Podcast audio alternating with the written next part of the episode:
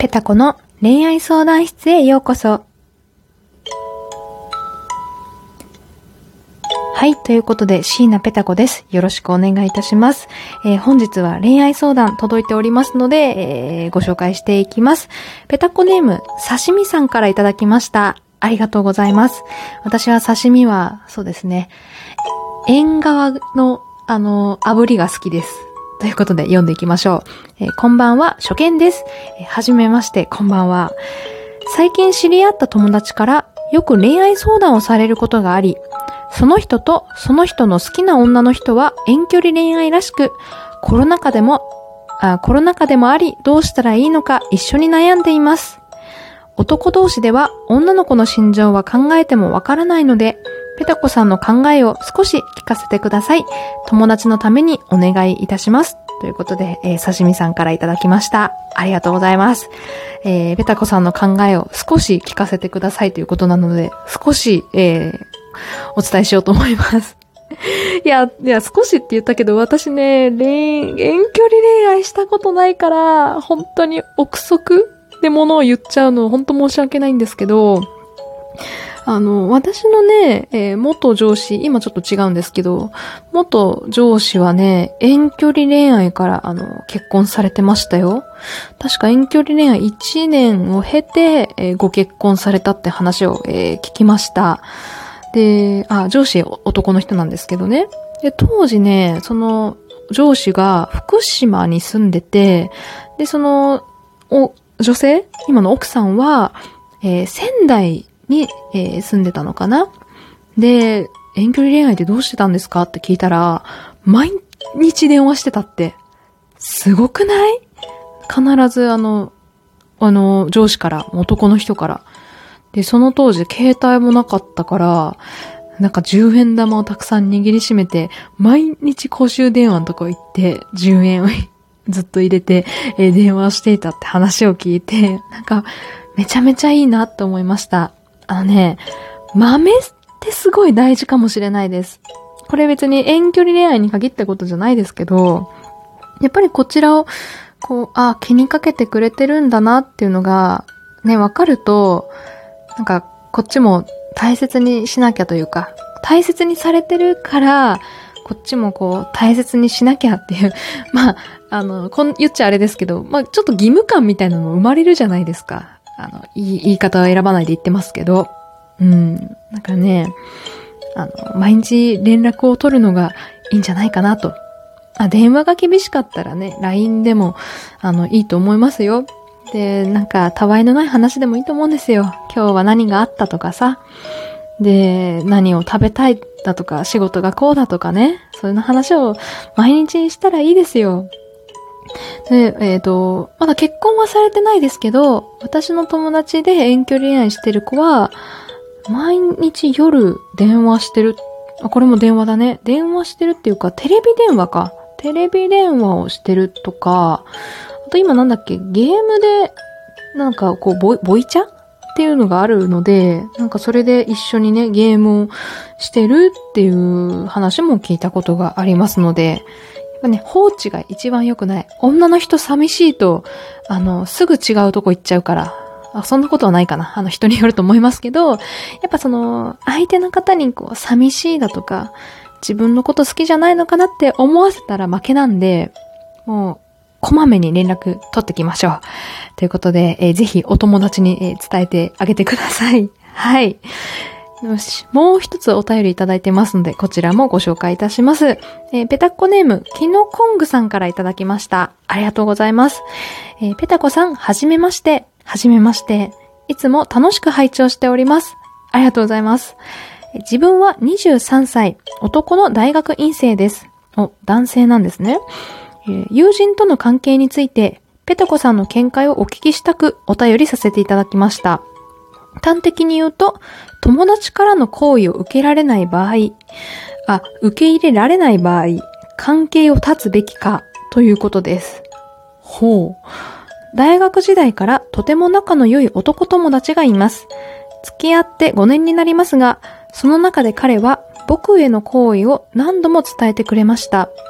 えーしかし、僕にとって彼は友達であり、恋愛対象ではありません。今は月に1回ほど会ったり、泊まったりしてめしていますが、最近は、えー最近の彼はとても辛そうです。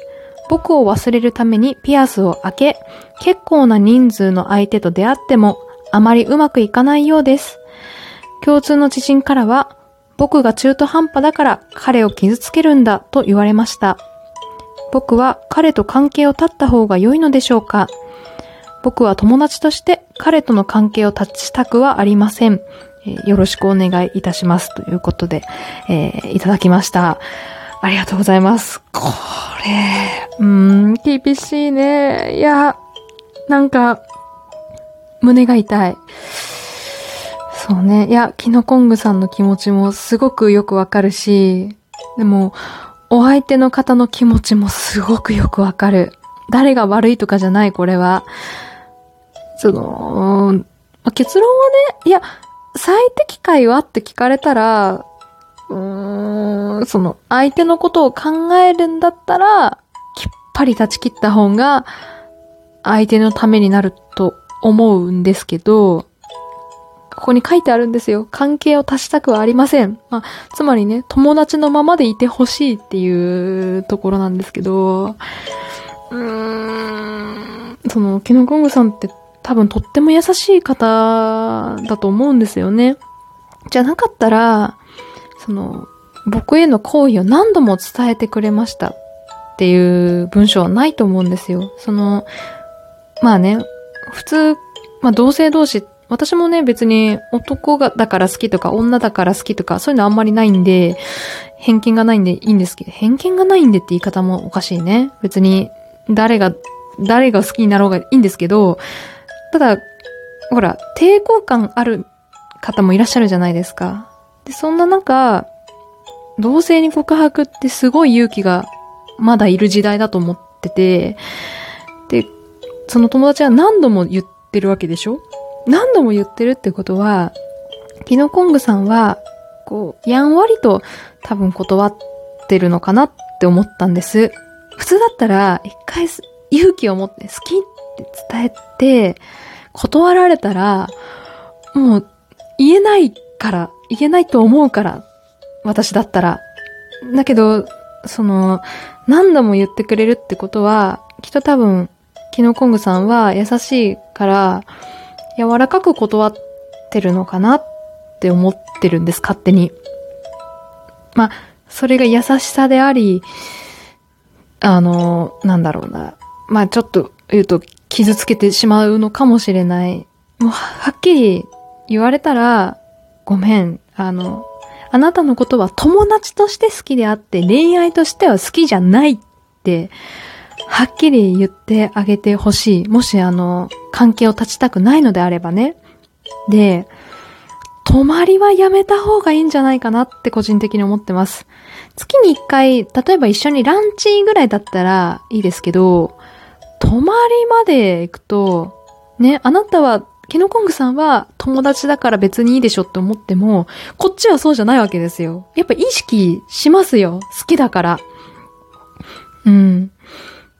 逆にほら、キノコングさんがね、例えば好きな女の子がいて、まあ女の子でも男の子でもいいんですけど、好きな子がいて、えー、なんだろうね。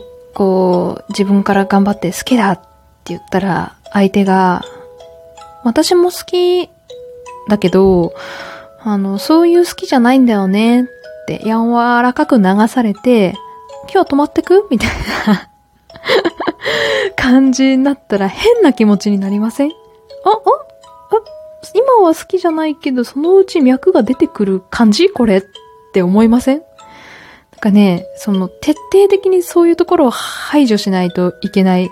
あの、そういうところが多分中途半端って、えー言われてしまう原因だと思います。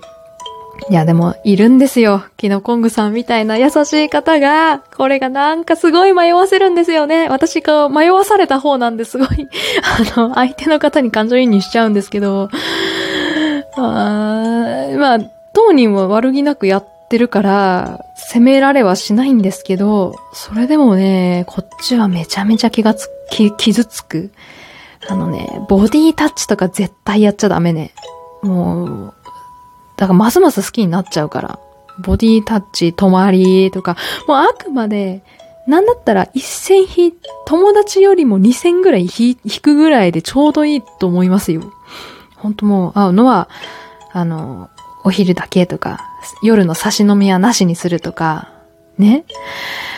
結構ここ気使わないと、より相手の方が、キノコングさんを忘れられなくて、あの、ずるずる行くタイプ、ずるずる行っちゃうんで、私はそれで5年ずるずる行ったんで、あの、本当に、なんだろう、友達として、ちゃんと距離を保って、あまあ、友達としてというか、友達よりも、もっとこう、距離を取る感じにしないと、なかなかね、厳しいかなって思い、厳しいかなっていうか、相手の方が吹っ切れないかなって、えー、思います。